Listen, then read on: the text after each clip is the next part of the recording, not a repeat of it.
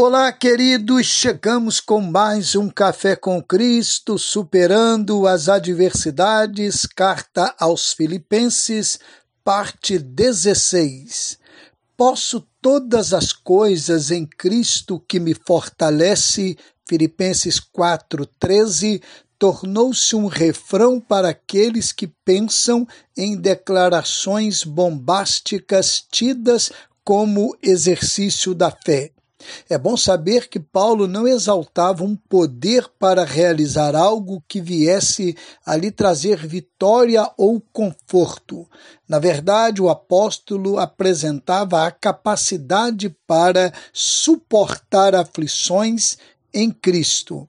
Veja bem, sei estar abatido e sei também ter abundância. Em toda a maneira e em todas as coisas estou instruído, tanto a ter fartura como a ter fome, tanto a ter abundância como a padecer necessidade. Este é o verso 12 do capítulo 4, concluindo a ideia no verso 13.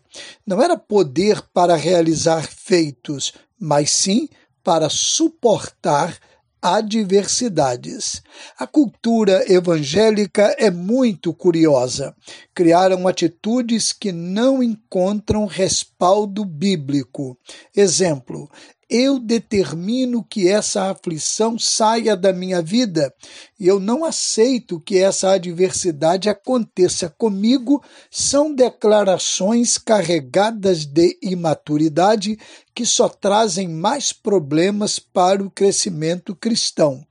Nem sempre a adversidade terá fim agradável, mas em Cristo somos capacitados a suportar e podemos dizer posso todas as coisas, ou seja, posso suportar essa aflição, ou então declarar já aprendi a contentar-me com o que tenho.